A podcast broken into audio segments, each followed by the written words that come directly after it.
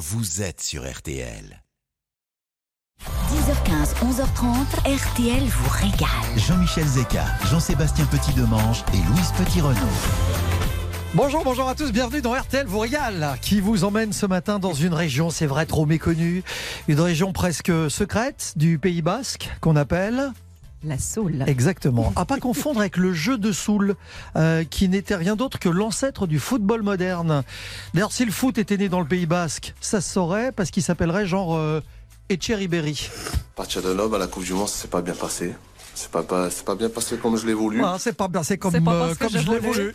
Mais moi, je dis qu'un pays où les gens ont inventé l'espadrille est digne d'entrer dans les immanquables d'RTL vous régale. Parce que la Soule, c'est un peu le réservoir des traditions basques. On va donc se balader ce matin entre forêt, gorge, canyon, entre agneau de lait, tripot et gâteau basque. Et puis au pays de l'osso irati, un défi frigo entre Louise et Jean-Seb en forme de réponse du berger à la bergère, hein, pour ce qui s'est passé la semaine dernière. Rendez-vous au trinquet tout à l'heure, sur le coup d'11h. Vous voulez arbitrer ce duel sanglant?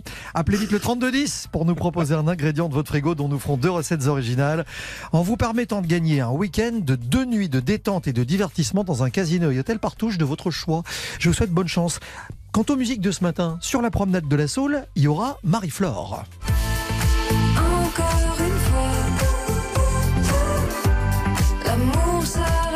C'est mal barré. Enfin, c'est le titre de la chanson. Ajoutez-y Kungs.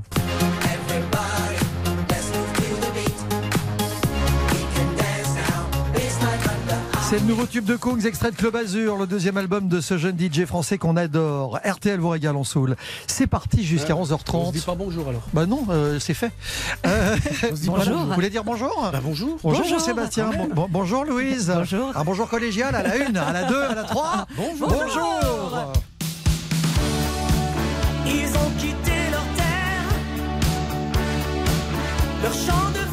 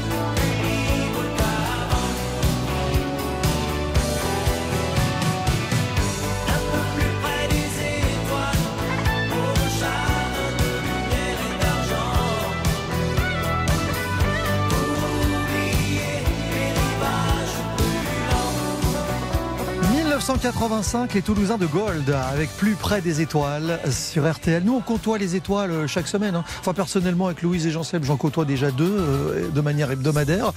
Et si dans RTL régale, on côtoie des étoiles, sont celles du guide Michelin. Donc ne bougez pas, on vous amène en Soule dans un instant sur RTL. Tout de suite, retour de RTL vous avec Jean-Michel Zeka. 10h15, 11h30, RTL vous régale. Jean-Michel Zeka, Jean-Sébastien Petit-Demange et Louise Petit-Renaud. Très bon début de week-end avec nous dans RTL vous régale. On est dans les Pyrénées-Atlantiques ce matin. C'est vrai que c'est un, département qui est pas simple à comprendre. Ben non, parce que dans le 64, vous avez d'un côté le Béarn, qui est à l'intérieur des terres. La capitale, c'est Pau, c'est la préfecture de- des Pyrénées-Atlantiques. Et puis, quand on va vers l'ouest, on arrive dans le Pays Basque. On va vers l'océan.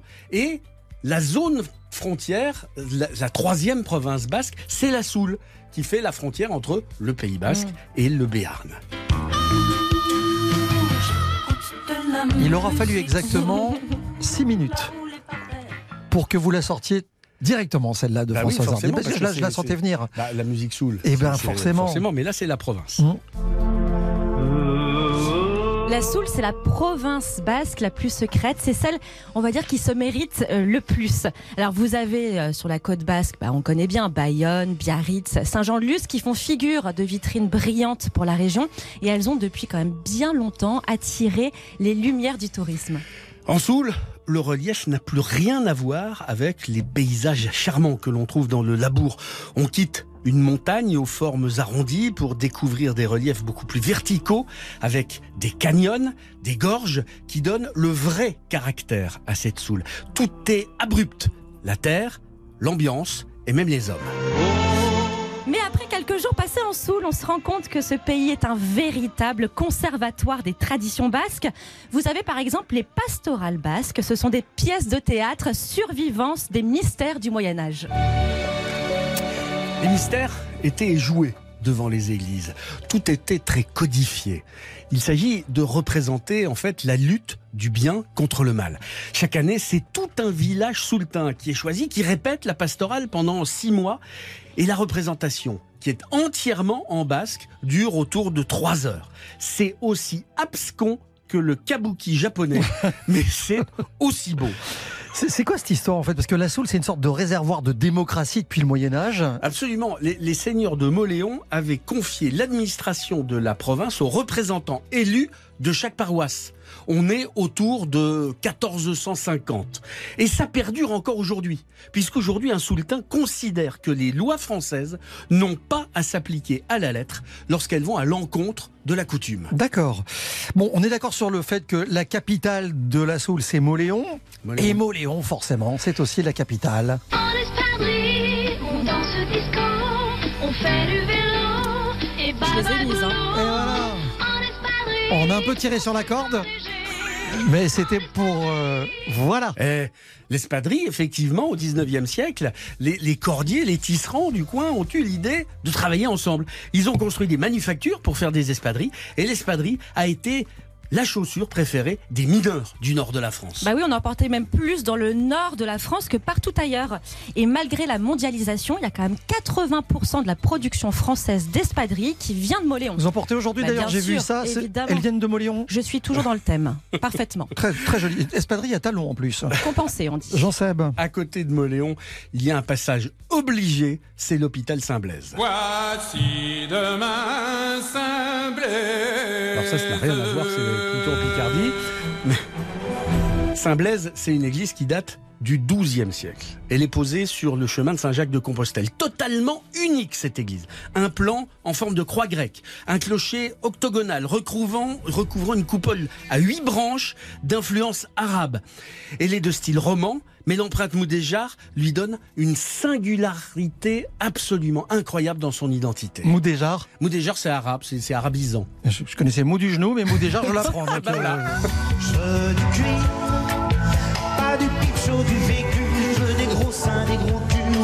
Je veux du cuir? Ah oui.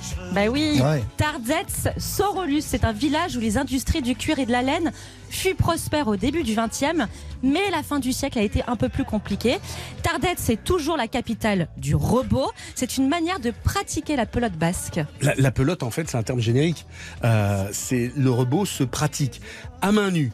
En extérieur, c'est le seul jeu où les équipes jouent face à face. Tous les autres jeux de pelote se font dans le même sens su- sur un fronton. Alors les règles, c'est extrêmement subtil, c'est aussi compliqué que le cricket. Euh, c'est pas facile de les assimiler. Et si vous n'avez pas une main en téflon, ça peut faire très mal. Je sais pas Alors- si vous avez déjà essayé quand on n'est pas habitué. Ça fait mal de chien. Il faut essayer de serrer la main d'un Oui, joueur. j'ai déjà fait. Vous allez voir. Mm, ça fait Euh, bien mal. Dernière étape, Saint-en-Grâce. Bah oui, c'est peut-être le village le plus typique de Soule. Il y a près d'une centaine de fermes qui sont réparties sur les flancs de toute la vallée. Vous êtes vache de me laisser dans la nature Comment je vais rentrer, moi? T'es calé aux champignons avec une lanterne à escargot, papa. Mais bon, c'est- magnifique, faut pas se plaindre. En attendant, tout ce qui fait figure du centre, on trouve une église du 11e avec un clocher qui est décalé, un toit dissymétrique et à l'intérieur, il y a une vingtaine de chapiteaux sculptés et peints sur les colonnes, c'est juste sublime. Et puis, il y a l'entrée de la Verna. C'est par là qu'on peut découvrir le gouffre de la Pierre Saint-Martin. Il a été découvert en 1950. C'est encore un des plus profonds au monde. Un à pic de 300 mètres, un labyrinthe de 30 km avec un dénivelé de 1300 mètres. Venez, suivons-les Mesdames et messieurs, je vous présente le centre de la Terre. Alors en fait, on rentre par le bas. Je vous mets dans l'ambiance. Lorsque les inventeurs de ce réseau arrivent dans la salle, en 1950, ils pensent avoir complètement traversé le massif et ils pensent être à l'extérieur. Sauf qu'en plein mois d'août, il fait rarement nuit noire à 18h30. Bah tiens. C'est- dire l'ampleur de cette salle dans laquelle ils étaient arrivés. 245 mètres de diamètre, 190 mètres de haut, superficie 5 hectares, c'est-à-dire à peu près 7 terrains de foot, et 3 millions de mètres cubes de volume. C'est à peu près 1200 piscines olympiques. Sauf qu'il faut tout le talent des guides pour visualiser l'ampleur, la faire à à la lueur des lampes frontales que vous avez ou des torches électriques quand on visite cette salle. Je peux vous dire que quand vous prenez conscience de cet endroit à l'intérieur, c'est absolument incroyable. On arrive par un tunnel de 600 mètres et on est dans un endroit qui contiendrait 10 cathédrales Notre-Dame faciles, empilées les unes sur les autres. Euh, et pourtant, il n'y a ni stalagmite, ni stalactite. C'est juste gigantesque. Il y a un autre endroit absolument incroyable ça euh, qui ça me fait penser à cet endroit. Vous y entrez, vous ouvrez la porte, vous y entrez, il y a une lumière Ah. qui s'allume. Comme dans tous les Il fait- frigos du il fait- monde. il fait bon il vivre. fait 4 ou 5 degrés à peu près. Euh, c'est ambiance grotte aussi, si vous voulez. Et on le visite d'ailleurs tous les samedis. C'est moi le guide. Euh, Et quand on ferme la porte, il fait nuit. Et il fait nuit dedans. aussi, voilà. Et flanqué de mes deux acolytes, euh, Louise Petit-Renaud et Jean-Sébastien de Petit Demange. Deux petits Demange. Deux petits Ah Demange, bah aujourd'hui, je mets un peu d'emphase. Vous nous donnez un ingrédient de votre frigo et ces deux-là vont avoir 1 minute 30 tout à l'heure après les infos d'11h. Pour vous imaginer de recettes originales à base de cet ingrédient, vous gagnez ce matin deux nuits à l'hôtel De votre choix. Avec le repas au restaurant du casino, des animations sur place et 30 euros de crédit de jeu pour jouer et profiter de l'ambiance Partouche. Faites vos jeux, rien ne va plus. Vous appelez le standard d'RTL dès maintenant en formant le 3210 et je vous souhaite bonne chance. Tout de suite, retour de RTL vous régale. 10h15, 11h30, RTL vous régale. Jean-Michel Zeka, Jean-Sébastien Petit-Demange et Louise Petit-Renaud. Chemin faisant sur les routes de la Soule, dans RTL vous régale, on va vous rapporter deux ou trois trucs et vous donner des conseils aussi, parce que si vous passez par là, il y a des choses incontournables qu'il vous faudra rapporter. Euh, quelque chose qu'on appelle, alors c'est pas la garbure, c'est la presque garbure, j'en sais. Explication. Bon, parce que la garbure, c'est Bernay. Euh, mais c'est vrai que dans tous les restaurants de, de Soule, on vous sert.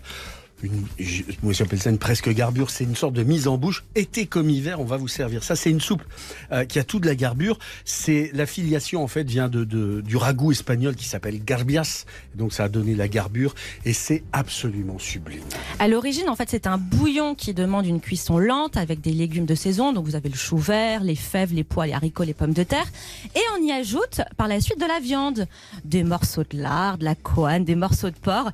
Et ça donne, c'est vrai, une bonne mise en bouche. bah, Et- moi j'adore ce petit déjeuner. Mhm. Oui. Ah oui oui. La, la garbure. Oui. Ah, bah, c'est un bonheur ça. Ou alors, avant, un bon agneau de lait. C'est ça. Qu'est-ce que vous en pensez des Pyrénées Élevé sous la mer. bah c'est ça, c'est un agneau d'exception qui est donc d'origine pyrénéenne et comme vous l'avez dit, qui est élevé sous la mer moins de 45 jours. C'est très important. Et en Soule, on a créé une coopérative pour maîtriser toute la chaîne, c'est-à-dire de l'élevage jusqu'au consommateur. Tout est maîtrisé. Euh, c'est vraiment l'excellence. Et d'ailleurs, ça vaut un label rouge et une IGP quand C'est même. c'est peut-être le moment de rappeler ce qu'on appelle un agneau euh, élevé sous la mer.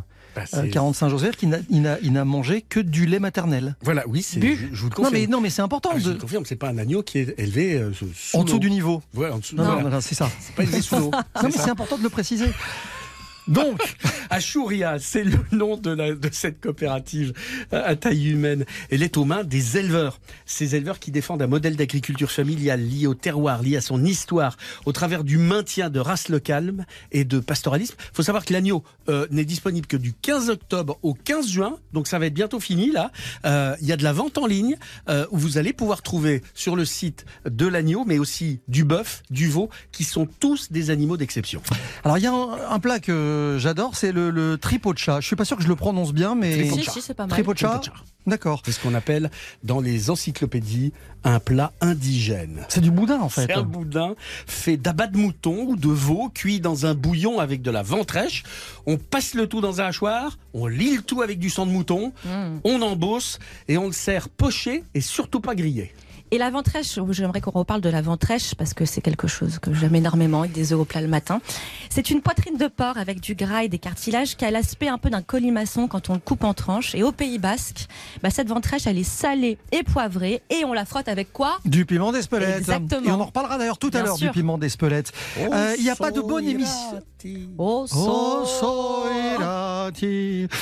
Non, mais il n'y a pas de bonne émission d'RTL Voyal sans un morceau de fromage. Ah bah, on, on est d'accord. bien. Ardigashna, c'est le fromage artisanal qu'on vous servira chez les particuliers s'ils connaissent un berger. Euh, généralement, ils ont une cave à fromage comme ça où ils font affiner euh, ce, ce fromage de brebis. C'est l'osso irati, c'est le fromage identitaire du Béarn et du Pays Basque. Il est fabriqué avec du lait entier euh, de, de brebis. Il est né au XIVe siècle sur les estives. Et comme c'était pas simple de faire des allers-retours entre les pâturages d'altitude et les vallées. Pour conserver le lait, bah, il a fallu trouver une manière de faire, c'est-à-dire du fromage. Et on a construit les caillolards dans les montagnes basques. Il faut noter aussi que la traite des brebis et donc la fabrication de l'ossoirati sont interdites pendant les mois de septembre et d'octobre. C'est quoi les caillolards Les caillolards, c'est des cabanes de bergers Tout simplement. qui ont été, qui ont été construits dans la montagne basque du Soul. On parlait du piment d'Espelette? Mais le piment, ça fait partie des produits rapportés par Christophe Colomb. Euh, commencé, euh, on a commencé à le cultiver au 16e, on l'a mis dans la cuisine basque euh, très rapidement après. Il a été rapporté par euh, les notables basques qui étaient partis faire fortune au Mexique et en Colombie. C'est une forme de piment qui s'est plus comme c'est pas possible sur le terroir basque. On va en, par- en parler tout à l'heure Ouais. avec Louise. Moi, j'ai une autre histoire justement, puis vous allez avoir une petite interro surprise, les garçons. Sur Je piment préfère vous prévenir tout de suite. D'accord. Mais avant ça, est-ce qu'on se ferait pas un petit, un petit morceau de gâteau basque? Ah ouais Ah non, mais ça, c'est Avec les cerises Non, mais ça, c'est fabuleux. Donc, c'est un gâteau qui est complètement typique, qu'on retrouve à peu près partout dans le Pays Basque. Il est traditionnellement fourré euh, de cerises noires ou de crème pâtissière à l'amande ou au rhum et à la vanille. C'est, c'est, c'est- Mmh, bonheur ça. C'est un gâteau qui est né euh, à, à Cambo-les-Bains. Il y a un acte notarié qui raconte cette histoire.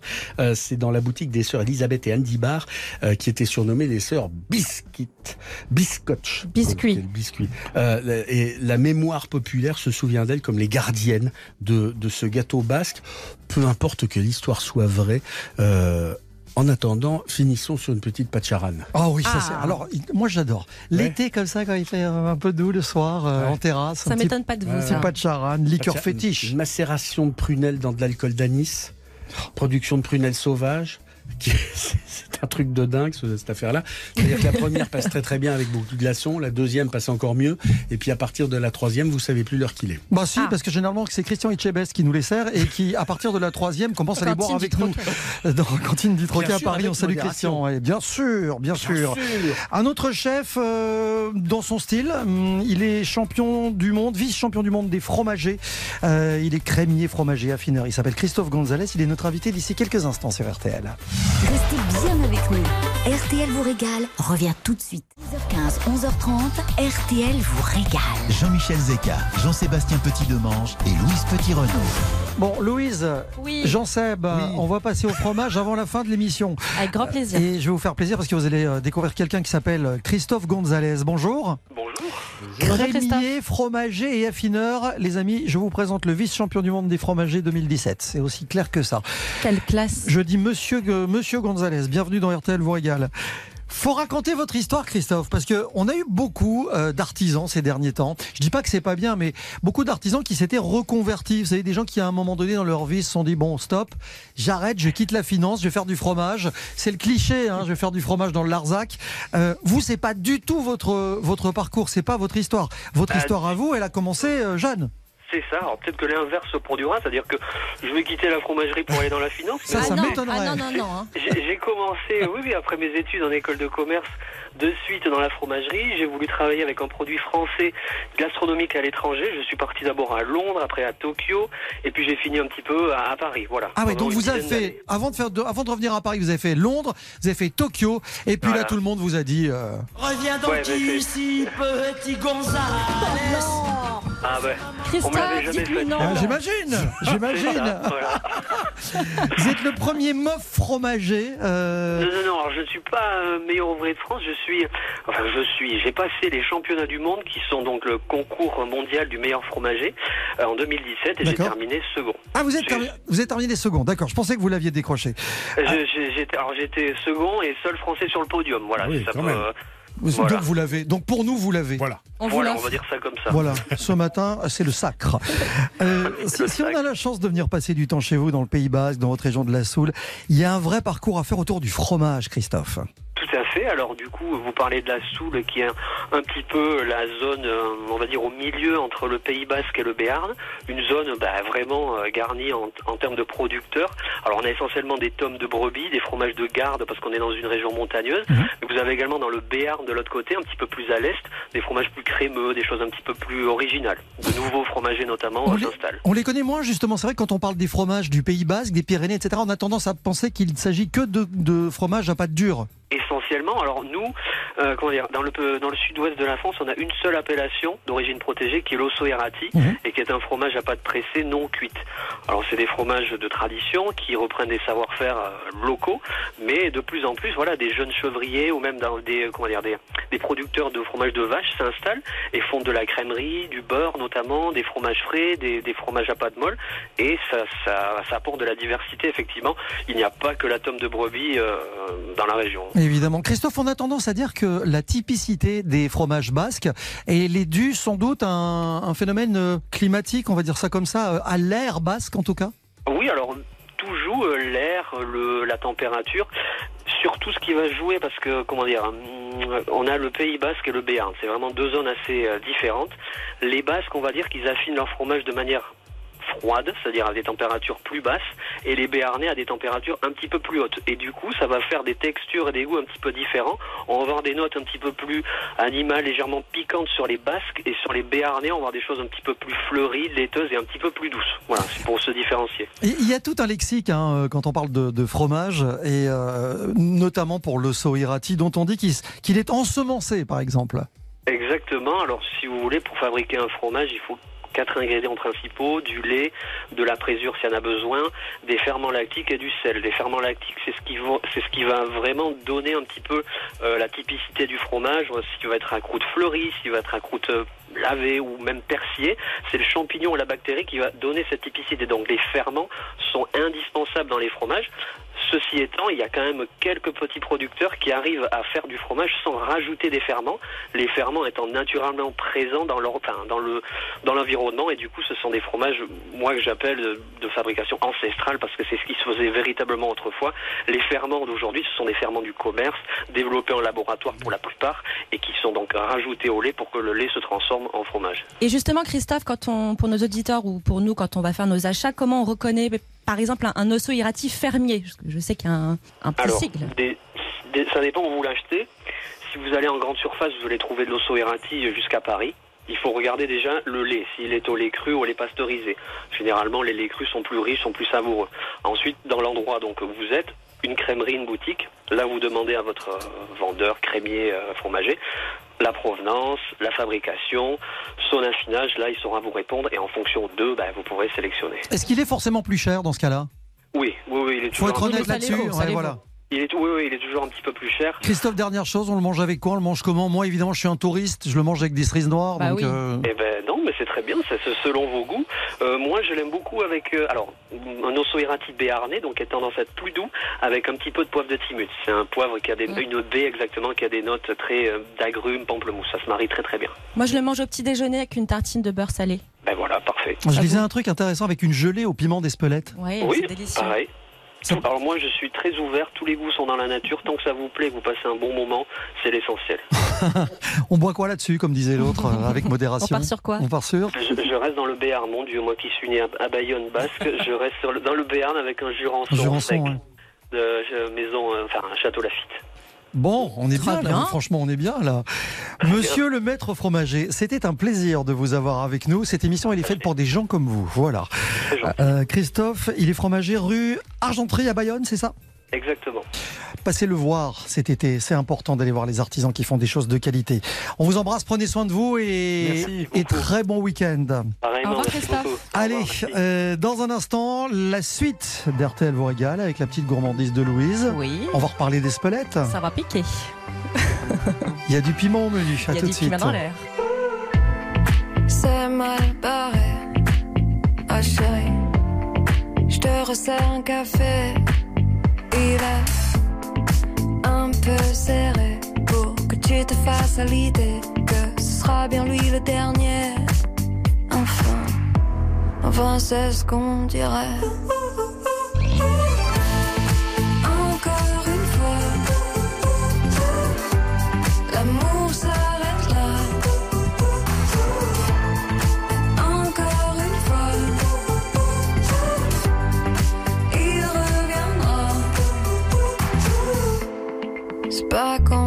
compliqué, oh chérie. Peut-être me suis-je emballé, ou c'est juste, juste lui qui s'emballe, ou moi qui me suis fait des idées, et lui simplement désiré. Mais je sais qu'un jour viendra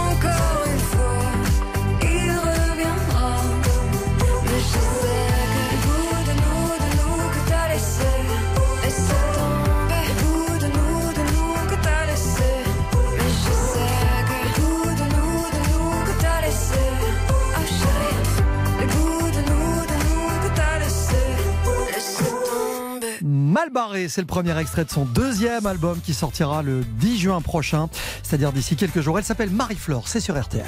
Restez bien avec nous. RTL vous régale revient tout de suite. 10h15, 11h30, RTL vous régale. Jean-Michel Zeka, Jean-Sébastien Petit-Demange et Louise Petit-Renaud. Mesdames et messieurs, bonjour. En ce samedi 28 mai, j'ai l'honneur de vous annoncer l'immense surprise de ma gourmandise du jour qui sera le, le, le, le Bah, elle a dit déjà. piment d'Espelette. Mais C'est pas nouveau quand même le piment. Oui, elle est où la surprise. surprise Bah, ok, donc vous connaissez tout sur le piment Bah d'Espelette Non, mais le Bah, Pays évidemment. Basque, c'est le piment d'Espelette, D'accord. entre autres. Donc vous connaissez tout. Bah oui. Oh, on connaît Vous tout. êtes sûr Bah oui. Ok, bah c'est parti, interro surprise. D'où viennent les premiers piments? Mexique. Amérique du Sud, euh, Mexique. Ok, pas mal.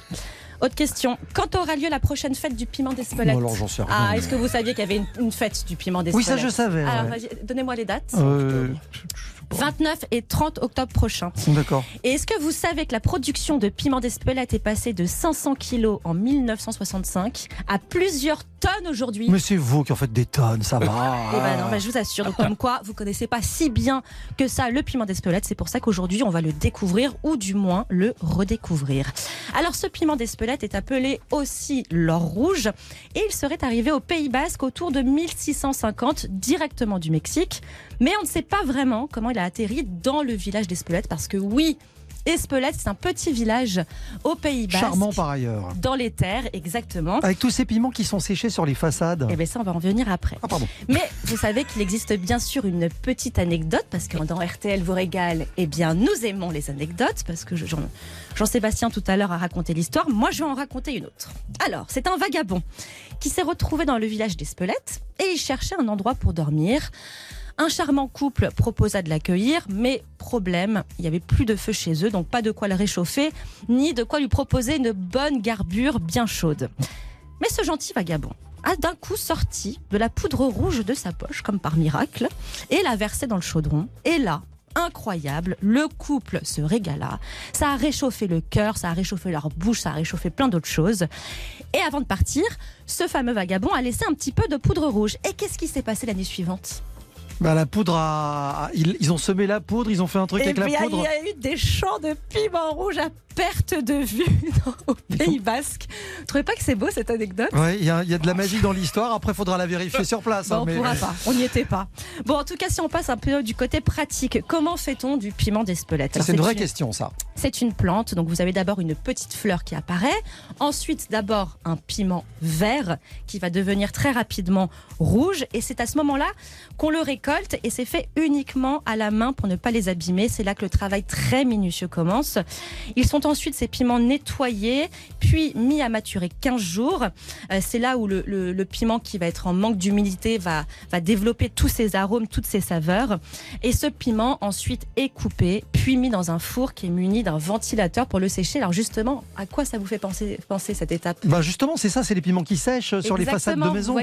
c'est quand on n'a pas de four ou euh, eh qu'on ben, les fait c'est de une, autre méthode traditionnelle de séchage de piment et ils sont ensuite broyés pour être réduits en poudre. Et figurez-vous que ce piment d'Espelette est la seule épice en France à obtenir la fameuse AOP, le Graal de la qualité. Il est peut-être donc récolté puis transformé dans une zone géographique du Pays Basque qui est bien délimitée, ce qui garantit l'importance du terroir avec, euh, vous savez, l'exposition bah, des pentes, des parcelles et surtout ce savoir-faire qui est unique, c'est-à-dire que tout est fait à la main. Aujourd'hui, c'est une épice, on va dire, qui est tendance Très à la mode. dans, dans la cuisine, mais on l'utilise quand même dans la cuisine basque depuis près de 5 siècles et on dit que c'est un exhausteur de goût. Et est-ce que vous savez avec quoi ça va très très bien le piment d'Espelette? Le chocolat, madame. Exactement. C'est vrai. Vous avez déjà goûté? Oui, j'ai fait le test. ouais. c'est hyper, hyper bon. D'ailleurs, quand on se balade dans les petites rues du Pays Basque et qu'on voit ces, ces piments séchés sur les façades, il y a une petite odeur de chocolat noir. Vous remarquerez la prochaine fois. J'ai un camarade qui fait en Belgique du chocolat au piment d'Espelette. C'est une vraie, euh, c'est un vrai bonheur. Et ben voilà. Bon voilà, en tout cas, j'espère que je vous ai appris euh, deux, trois petites choses et qu'avec toutes ces infos, bah, vous regarderez votre piment d'Espelette euh, un petit peu différemment. Ça me fait très peur. Euh, j'aimerais. Pourquoi vous avez peur? J'aimerais, s'il vous plaît, un petit peu de, hein, de De silence. sérieux. J'aimerais terminer sur une prière d'Espelette. Est-ce que vous êtes prêts? Allez-y. Mon Dieu, donnez-moi la santé pour longtemps, de l'amour de temps en temps, du boulot pas trop souvent, mais du piment tout le temps. C'est joli ça. C'est joli. Moi je voudrais qu'on me présente le vagabond qui a euh, oublié son piment. Là, vous savez, celle-là, elle est géniale. hein. Bon, les, en- les enfants, dans un instant, le défi frigo, il n'y aura pas de piment d'Espelette, il y aura. euh, Ah, je viens de voir, c'est tombé sur nos téléscripteurs. Alors c'est quoi? À l'instant même, c'est une spécialité française. Oh bah super, merci. C'est, ah, je ne veux pas vous donner la, la ville d'origine parce que sinon je vous donne l'ingrédient. Ah, On dit, Cavaillon. on dit cet ingrédient, c'est presque ça. C'est melon de Cavaillon, euh, c'est calisson. d'Aix-en-Provence. Voilà, la liste est longue. hein, euh, Ouais. De Montélimar. Bon, je pense qu'on est encore là demain. Et je vous révèle ça dans un instant, pardon. Non, non, on y va dans un instant, ne bougez pas. À tout de suite, je vous présenterai quelqu'un qui s'appelle Nicole. Elle est euh, l'auditrice du défi frigo de ce matin sur RTL. 10h15, 11h30, RTL vous régale. Jean-Michel Zeka. 10h15, 11h30, RTL vous régale. Jean-Michel Zeka, Jean-Sébastien Petit-Demange et Louise Petit-Renaud. Les amis, juste avant l'info d'11h, voici venu le moment de vous révéler l'ingrédient du défi frigo de ce matin. Je vous présente Nicole. C'est que voici venu le temps des rires et des chants. Le temps des fleurs. ça. On ignorait la peur. Nicole, bonjour. Bonjour. Bonjour, Nicole. Bonjour Nicole. Bonjour à tout le monde. Mais- Bonjour à Jean-Sébastien et à Louise. Voilà, Bonjour, mais moi, je vais faire du camping pendant ce temps-là. Ouais. Très bien. Oui, Dites-moi. voilà, exactement. Voilà, moi vous, me donnez une petite, moi, vous me donnez une petite saucisse de morteau, un, un pic à brochette, je me fais un feu, je suis tranquille, j'embête personne. beaucoup, hein. Alors Nicole, bienvenue dans, dans RTL Royal. Vous appelez de Mornan à côté de Lyon, c'est ça hein C'est ça, tout à fait. Alors, euh, vous avez un jardin Vous avez un potager à la maison J'ai un potager, j'ai quelques vergers. Et euh, ça tombe bien, j'ai envie de dire, parce que l'ingrédient que vous allez nous proposer ne vient absolument pas de votre jardin. Ah. Bah, C'est-à-dire que j'ai rarement vu des gens euh, cultiver des... Anchois, Voilà Et attendez, pas n'importe lesquels, parce que je parlais de la région d'origine. Les anchois de... Collioure. Ce sont les Ah, meilleurs. Qu'est-ce que vous faites avec vos anchois de Collioure Vous les dégustez comme ça, euh, Euh, au sel Écoutez, non, moi souvent je les présente, j'allais dire euh, simplement, peut-être plutôt en salade. Là, on est en train de vous parler de deux recettes originales. Le défi, c'est ça. Ah ben c'est ça, hein, et c'est ce que j'espère. Mais on va vous donner deux trucs. Attends, on va leur laisser le temps des infos. Vous voulez pas hein. mon sorbet?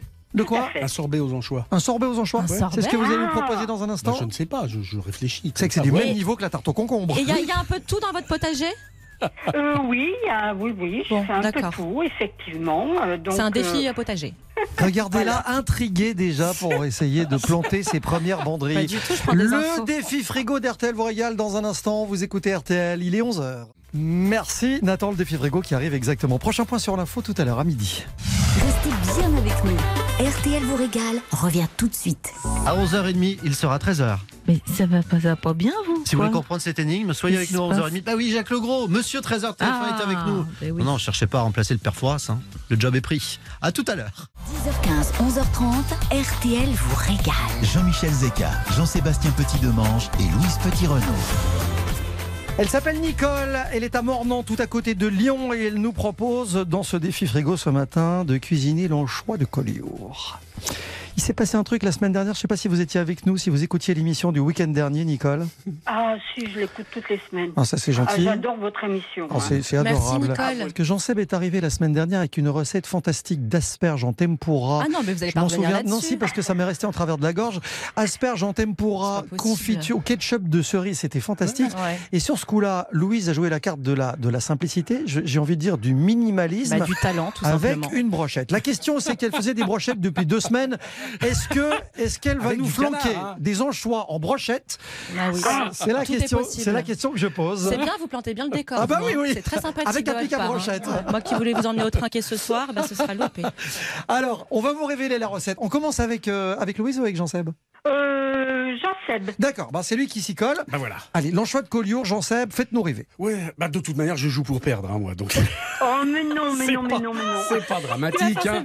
En attendant, je, vous allez voir, c'est fabuleux. Vous allez faire ce que vous faites. Vous faites une petite marinade pour commencer. Huile d'olive, jus d'orange et zeste d'orange, avec du miel, du sel et un petit peu de paprika. On fait quoi comme recette? Alors, bah, d'abord, vous faites ça. Oh. Ensuite, vous aurez un chou-fleur que vous allez, vous allez enlever les feuilles, vous allez enlever le cœur en dessous qui est un peu dur, et vous allez l'emballer dans du papier alu.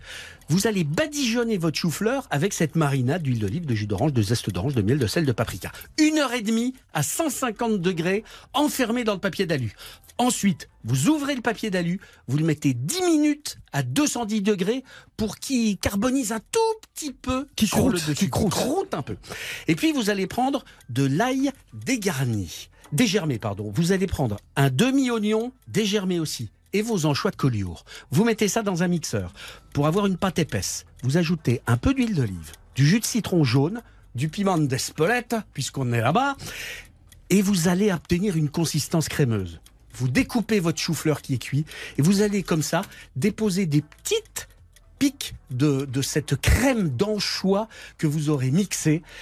Vous le savez comment découper en tranches ou euh, non, par, vous- par, vous- bou- par vous- bouquet par, euh, par, par, par arborescence, par, euh, par inflorescence. Arborescence, mon compte triple. hein. Ah, inflorescence même. Et vous posez comme ça, et c'est sublimement bon. C'est pas mal. C'est pas mal. Chou-fleur rôti. Un chou-fleur rôti Aux avec anchois, une crème de avec- avec, avec une crème d'anchois d'anchois. Chou-fleur rôti, crème d'anchois. Voilà. Est-ce que c'est clair, Nicole? Ah, c'est très clair et ça me semble très très bon, mais je sais que Jean- Seb doit être un gastronome, hein, alors euh, Ouais, mais il lui fais confiance. Jean Seb En- perd, entre autres choses. Cela dit, vous avez une concurrente redoutable face à vous, Jean-Sébastien, vous le savez. Qui est gastronome aussi, je si je pense, me a permettre. aligné J'espère. trois victoires consécutives en trois semaines. Si, si, trois. Bon, un petit peu plus. Louise, avec les anchois de Collioure, c'est parti en une trente. Alors, ma petite Nicole, nous allons faire un pain perdu au caviar d'aubergine et anchois. Ah. Alors, vous allez demander à Amédée qu'il aille dans le potager et qu'il aille vous récupérer des aubergines. Vous allez prendre vos aubergines entières que vous allez piquer. Vous allez ensuite les envelopper dans du papier d'aluminium et les passer au four 30-40 minutes à 180 degrés. Une fois que c'est confit, on va dire, vous allez récupérer vos aubergines que vous allez couper en deux et vous allez récupérer la chair de l'aubergine à l'aide d'une cuillère. Vous allez mixer cette chair avec de l'ail, de l'échalote, un peu de jus de citron pour le côté acide, des bons anchois de collioure comme on aime et un petit peu de crème pour avoir un espèce de, de côté crémeux. Vous allez ensuite monter votre caviar d'aubergine à l'huile d'olive. Et c'est là que les choses intéressantes arrivent. Vous allez prendre du pain, Nicole. Vous allez le garnir, vous allez faire des petits sandwichs, vous allez le garnir de votre caviar d'aubergine. Vous allez prendre une poêle, vous allez faire mousser du bon beurre. Et vous allez mettre votre petit sandwich de, de caviar d'aubergine dans votre poêle. Et là. Nicole, vous allez arroser avec le beurre le sandwich pour que le, le beurre coule sur le caviar d'aubergine et le petit côté iodé du, du l'anchois de Collioure. Et vous allez me servir ça avec la salade que Amédée, entre-temps, sera parti récupérer dans le jardin, avec un filet d'huile de noisette. C'est pas mal. Ah, c'est bien aussi. Et Amédée peut faire la recette aussi. Je serais bien embêté. Je serais bien, Ah bien non, embêté. Amédée, c'est un chef cuisinier. Vous savez, les chefs cuisiniers, ils tiennent, euh, ils donnent les ordres, mais Ouais. ils tiennent pas la cuillère. Bah, déjà, il ira récupérer les aubergines, c'est déjà pas Voilà. mal. Non, mais pour donner les ordres, on vous fait confiance, Nicole. Il n'y a pas de problème. Bon, Jean-Seb propose chou-fleur, rôti, crème d'anchois. Louise en face arrive avec un pain perdu, caviar d'aubergine aux anchois. Il va falloir choisir. Et je serai vous, je vous le dis encore une fois, je serai bien embêté. Ah ben ça c'est sûr. Parce que ça va se jouer sur un détail, ce truc-là. C'est sûr, mais je vais vous dire, je suis née dans la Loire, mes parents de Haute-Loire, et le chou, c'est une chose qu'on adore. Et donc, eh C'est ben, parti, c'est parti pour une victoire de Jean-Seb, donc. Eh oui, Ça- voilà. ça la- Voilà, la solution et voilà. Et voilà. Je lui, voilà, je Mais lui vous êtes donne pas complètement raison. emballé, quoi. Mais euh, j'avoue que quand même, Louise, euh, c'est excellent aussi. hein. Je la ferai aussi. Bah hein, oui, quand comme vous partez à recette. 7, moi je me suis dit qu'il n'y avait pas de chou-fleur à 7. Ah, il n'y a pas de chou-fleur. Bah voilà, à sept. donc c'est pour ça ouais, que j'ai pris non, les ouais, aubergines. Non, il n'y en a pas, non. Non, mais bon, euh, dans la région, chez nous, euh, et dans mon jardin, j'en ai plus, mais il y avait des choux-fleurs. hein. Bon, vous allez pas forcément aller à 7, vous allez peut-être euh, aller à Forges-les-Eaux ou à Contrexéville ou euh, à Aix-en-Provence ou encore à l'hôtel du Casino hier. Enfin, il y en a beaucoup. Il y a Divonne-les-Bains, il y a le Pasino du Havre. Parce que vous venez de gagner, ma chère Nicole, avec la personne de votre choix, deux nuits à l'hôtel Partouche euh, de votre choix, repas au restaurant du Casino, deux soirées avec les animations sur place. On vous offre 30 euros de crédit de jeu pour jouer sans abuser, Aïe, évidemment, aïe. et profiter de l'ambiance. Il y a toujours de l'ambiance dans les casinos Partouche que vous choisirez vous-même. C'est pas mal ça. excellent. Ah, Bravo, c'est excellent. Nicole. C'est excellent. J'adore. Surtout que je suis quand même une joueuse. hein. Je Ah. joue, euh, Et justement, je vais vous le dire, je joue, mais je gagne jamais. Ah bah Ah voilà. Vous vous Mais ça, c'est parce que vous êtes heureuse en amour. Ouais, non, mais alors pour une joueuse, vous auriez, non, non, vous auriez, non, mais je comprends pourquoi vous avez fait gagner Jean-Sébastien, parce que c'est une joueuse qui choisit, elle peut pas choisir un pain perdu. Bah non. Voilà, exactement. Vous avez Mais- tout compris. Et vous remarquez quand même que j'ai la victoire modeste. Oui, Hein je, et je- et j'en suis euh, moi-même euh, étonné. avez- Bah oui.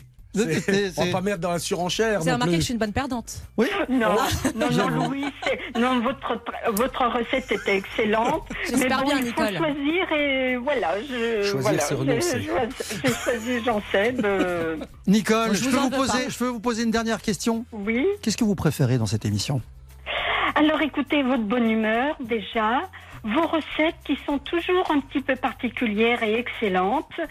Et euh, j'aime bien l'ambiance de, de, de- d'RTL. Et nous, ce qu'on Voilà. préfère, c'est vous. On vous aime. On vous fait un gros bisou et on vous souhaite un très Merci. bon Merci week-end. Nicole, embrassez Ben, Amédée. moi de même. Au revoir. Gros bisous à tous et à, tous à tous les, les auditeurs. À bientôt. Merci Nicole. Au revoir. C'est le nouveau tube de Kongs, extrait de Club Azur, le deuxième album de ce jeune DJ français. Kongs sur RTL.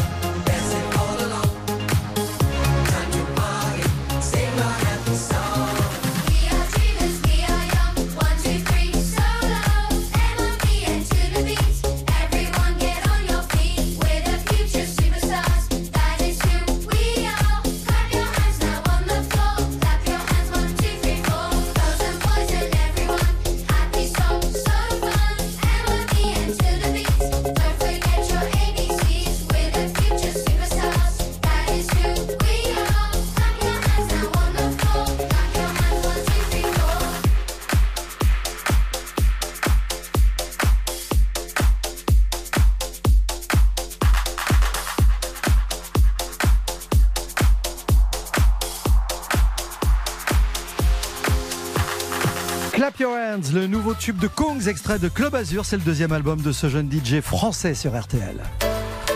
Tout de suite, retour de RTL vous régale. 10h15, 11h30, RTL vous régale. Jean-Michel Zeka, Jean-Sébastien Petit-Demange et Louise Petit-Renaud. Euh, les copains, vous voulez qu'on pousse la porte d'une authentique maison basque? Ah bah oui. Je veux. On file à Surtout on est, celle-là. on est au pied du pic de riz, parce que évidemment, je vous cache pas que euh, Jean-Seb et Louise connaissent notre invité. Bonjour Pierre Etchemaïté. Bonjour tout le monde. Ça va. Pierre? Écoute, euh, un plaisir de de t'entendre, du moins. Bonjour Pierre. Bonjour. Bienvenue, bienvenue. On est à Larron chez vous. Vous savez, Pierre, c'est la question que je pose euh, chaque semaine à nos invités. C'est euh, pour nous planter le décor. Si vous ouvrez la fenêtre, je sais pas si vous avez une fenêtre face à vous là quand vous êtes au téléphone. Gigantesque baie. Gigantesque baie. Si vous êtes devant, est-ce que vous pouvez nous décrire ce que vous y voyez? Eh, Écoutez, vous avez parlé du pic d'Ori. Mais voilà, Voilà. dès que je vois la fenêtre, le pic d'Ori est devant nous. Nous avons la forêt des Rati au fond, là-bas. Le relais de Chogori, enfin, des gorges de, de, d'Olsarté qui se dessinent au fond. Bon, c'est un endroit, c'est où on connaît, où on s'est paumé quand il y savez. Même, même si le cadre est magique, hein, parce que euh, non seulement euh, on peut y loger, on y dort extrêmement confortablement, on y mange très bien. Je, je- je voulais, je voulais qu'on parle de la manière dont vous travaillez, parce que c'est très important et on veut euh, marteler ça dans cette émission chaque semaine. Vous faites partie de ceux qui privilégient aujourd'hui les circuits courts, euh, même si chez vous c'est une évidence depuis toujours presque. Eh bien, disons qu'on faisait avec les moyens du bord à l'époque. Si on va chercher très très loin, vous savez, mes, mes grands-parents et même mon père, ils avaient un statut de paysan. Donc il y avait des bêtes à la maison. Alors vous savez, le circuit court, plus court que ça, on pouvait pas. Mhm. On se servait sur ce qu'on avait, mais après, bon, les, coopé- les, co- les coopératives se sont mises en place dans le coin, et le circuit court, nous, on le connaît depuis, euh, moi, depuis toujours, quoi. hein. On a la chance d'avoir des, des jeunes qui s'installent maintenant et qui, qui développent des produits bon, qu'on allait chercher peut-être un peu plus loin, comme les légumes et tout ça, par exemple, hein, ou les fruits et tout ça. Et bon, maintenant, dans la vallée, en Soule, ici, il y a, il y a pas mal de jeunes installés. C'est un régal, quoi. C'est un plaisir de travailler avec eux. Ce qui a changé, c'est qu'avant c'était vous qui deviez aller vers les producteurs locaux. Aujourd'hui, c'est un peu l'inverse. Le succès aidant, euh, Oui. et, et les gens, les gens vous appellent en disant tiens voilà, moi je fais ça, j'ai démarré une activité, euh, je voudrais vous faire goûter. Qu'est-ce que vous en pensez? Eh ben, c'est tout à fait ça. C'est où, où ils nous appellent, où le bouche à oreille fonctionne très vite, et on se met en rapport avec eux. Mais c'est vrai que maintenant, les gens qui s'installent nous appellent. Voilà, le- il y en a qui s'installent, il fait des pleurotes, des shiitakes comme ça, pas loin d'ici. Quand on achetait ça avant, c'était, ça, ça venait un peu plus loin, quoi. Et voilà, donc tout, tout, tout se met en place euh, tranquillement, et c'est un bonheur de travailler dans ces conditions-là. Pierre, cette maison, c'est l'histoire de votre famille, c'est votre histoire, à vous aussi? Je Oui. crois que c'est la troisième génération? Et voilà. Voilà. Mon grand-père, mon grand-père était venu, euh, ben, euh, s'était marié ici. La maison s'appelle Barneccia parce qu'il faut savoir qu'au Pays Basque, toutes les maisons gardent leur, leur nom. Dont la nôtre c'est Barneccia et Chemaite. Qui veut dire? Barneccia, ça veut dire dans la maison, à l'intérieur de la maison. Et Chemaite, vous retrouvez toujours le mot Eche, vous savez. Et Chemaite, ça, ça veut dire maison aimée, tout simplement. Voilà. Beau. Donc mes, mes parents ont lancé l'activité, ma mère faisait de très bons casse-croûte et ça a démarré comme ça. Vous savez, ça s'est euh, désenclavé la route. Il y a eu la route de l'ouverture vers l'Espagne, la, la station d'Irati qui s'est créée. Bon, ça fait que ça, ça, ça crée du travail dans le coin. Et bien mes parents travaillaient avec ça. Suite à ça, ben, la chasse, le tourisme en général s'est développé. Et maintenant, voilà, c'est des petits coins comme ça qu'on aime bien découvrir. Et quand on les a trouvés, ben, on bien y retourner et, et les partager avec les amis. Bah, Gén- Généralement, quand on arrive, euh, qu'on doit passer une nuit, on y reste 10 ans, quoi. Oui. oui, et puis on a fait un effort là-dessus aussi. On a un hôtel qui est en trois étoiles maintenant, on a tout un confort, avec un cadre des montagnards, avec la vue ben, sur les montagnes, comme vous dites. Et ça fait que ça fait, ça donne du cachet à la maison. Et voilà, beaucoup de, de copains qui me disent, chez toi, quand on arrive chez toi, le temps s'arrête. Vous voyez, c'est- sympa comme. euh, Ben justement, comme je voudrais, je voudrais qu'on arrête l'horloge, qu'on arrête la, la pendule, Oui. euh, et que vous nous disiez, voilà, le temps s'arrête maintenant, on s'installe à table. Oui. Et pour figer le temps, qu'est-ce qu'on mange? Ben, on est toujours avec les- la... Jean-Sébastien parlait de la garbure, de la soupe. Alors, elle a, je veux dire qu'elle a un peu évolué, la garbure. hein. Maintenant, on fait des, des carpaccio et comme ça, ou alors des, des petites salades à l'entrée. C'est un, un amuse-bouche. Et après, bon, ben, écoutez, le plat, le plat, un des plats de la maison, c'est bien sûr euh, le, le riz d'agneau, les cèpes. voilà, ça, ça existe depuis toujours. Surtout Ah, que quand, ça- quand Jean-Sébastien commence à ricaner, à ricaner Ah ouais, comme ça, connaît, il connaît. généralement c'est qu'il a goûté. Il est heureux. Ouais, il est heureux. Ah bah ça, c'est les riz il, a, ça- il a goûté tout ça, lui, alors il peut en parler. Pierre, Pierre je, je parlais avec un, notre, notre camarade producteur, euh, euh, Monsieur Gonzalez, il y a quelques minutes, que vous connaissez sans doute. Euh, J'aimerais que vous nous parliez de votre passion pour le fromage de brebis. Vous, vous aimez tellement ça que vous en faites de l'entrée au dessert. C'est une partie de votre enfance. Oui, tout à fait. On a grandi avec ça. Euh, ici, dans, la- dans le village, on a de très bons producteurs de fromage sous le label Osso Irati. Donc, euh, Est-ce que vous avez grandi avec des parents qui vous ont dit fais gaffe, méfie-toi des gens qui ne mangent pas de fromage ben, disons que moi, je plains ceux qui en mangent pas. Voilà. moi, je dirais ça comme ça, parce qu'ils savent pas ce qu'ils ratent. Hein. Nous, on a la chance d'avoir tout. Bon, on nous a habitués à, tout- à manger de tout, déjà. Et ensuite, le fromage, il y en avait matin, midi, soir. À l'entrée, c'était le casse-croûte, on l'avait fait, c'était un bout de pain de fromage. On avait la chance aussi de, de pouvoir le faire. Je sais que vous, vous détestez qu'on le coupe mal, le fromage. Ah oui. bah, Ah, ça, c'est vrai. C'est une insulte. Ouais. Ah, ça, c'est vrai. Quand, quand on met un coin de fromage sur la table et qu'on est entre amis, je coupe le fromage pour tout le monde. Pierre, quand il coupe une tranche de fromage, un Oui. fromage de brebis, c'est impressionnant. hein, parce que c'est c'est régulier du début Oui. jusqu'à la fin. C'est fin Et, Pas euh, trop non plus, parce qu'il faut quand oui. même le goûter. Ouais. Et non, non, mais c'est vrai que ah, c'est plus fort que moi. Ça, c'est plus fort que moi. Dès que le fromage est sur la table, je, je le prends et je le coupe pour tout le monde. voilà. Bon, Pierre, vous êtes, ça. vous êtes ici chez vous en tout cas. Vous revenez quand vous voulez. C'est un, bonheur. bonheur de vous avoir. L'hôtel, restaurant. faire une émission là-bas. Echemaïté Ah à oui. Larro. Et si vous voulez en savoir plus, hôtel-echemaïté.fr. Voilà. À la robe, et quand vous voulez, vous Ouais. venez, vous venez. Ça ferait, ça ferait plaisir. On habite une superbe vallée. Le village en lui-même est très beau, mais la vallée est extraordinaire. Il y a Pierre- de très très belles choses à faire. Faut pas nous dire ce genre de truc, on est capable d'arriver cet été, parce qu'on on sera là tout l'été, euh, tous les jours. Donc, euh, Oh, si vous voulez. On vous souhaite tout le meilleur. Très bel été à vous. à Bonne bientôt. saison. Merci, À bientôt, merci, Pierre. merci. Merci revoir, beaucoup. Dans un instant, le petit pas plus loin de Jean Seb qui nous emmène du côté de. Ah, On va partir à Sparte. On va en Grèce. Ouais. Il y a un lien entre le Pays. Basque et. Bah, vous allez voir, On vous explique ça dans un instant. ouais. Bougez pas, c'est sûr. 11h30, RTL vous régale. Jean-Michel Zeka, Jean-Sébastien Petit-Demange et Louise Petit-Renaud. Le petit pas plus loin de Jean Seb qui nous emmène donc en Grèce. Absolument. À Sparte. Sparte, c'est dans le Péloponnèse. C'est une cité fondée au 9e siècle avant Jésus-Christ. Néanmoins, Sparte n'est pas l'endroit où l'on découvre des temples à chaque coin de rue. hein. C'est une ville moderne de 20 000 habitants qui s'organise autour de deux avenues principales qui se croisent sur une place centrale. En fait, on passe seulement à Sparte pour découvrir la ville fantôme de Mistra, qui est juste à côté. Elle, elle a été fondée en 1249 par un seigneur franc. Cette cité fut un des hauts lieux de l'art et des lettres parce qu'elle vivait du commerce, des olives, du miel et surtout de la soie. C'est ce qui a fait sa fortune. Elle est tombée aux mains des Ottomans en, tr- en 1460. Et puis ensuite, ce sont les Vénitiens. Elle a été incendiée par les Russes et occupée par les Albanais. Les olives, c'est un des attraits de Sparte aujourd'hui, parce qu'on visite un fabuleux musée de l'olive et de l'huile d'olive grecque. On y raconte toute l'histoire de l'olive à travers les âges. On n'y raconte pas, en revanche, l'histoire de Sparte. Sparte, c'était la rivale d'Athènes. Les Spartiates étaient ceux qui protégeaient la société. Hommes d'armes, ils se nourrissaient le soir d'un bouillon de porc assaisonné de sang, de sel et de vinaigre. Ils ne pouvaient pas cultiver la terre. C'était une tâche réservée aux ilotes. Interdiction également de faire du commerce, métier pour les périèques. Spartiates, ilotes, périèques, ils constituaient les trois éléments de la société de Sparte. Et la Spartiate, bah, c'est une, chaussure à semelle plate, Ah bah je l'ai, ça y est. plutôt austère, Voilà. qui a eu deux déclinaisons. La tropézienne et l'espadrille, Ah bah voilà. toujours fabriquée à Moléon, en Soule. Et pour le coup, elle n'a plus rien de spartiate. Ah bah c'est comme cette émission. Elle, c'est l'antithèse du, du, du Spartiate, si vous voulez. C'est pas mal cette histoire. Ouais.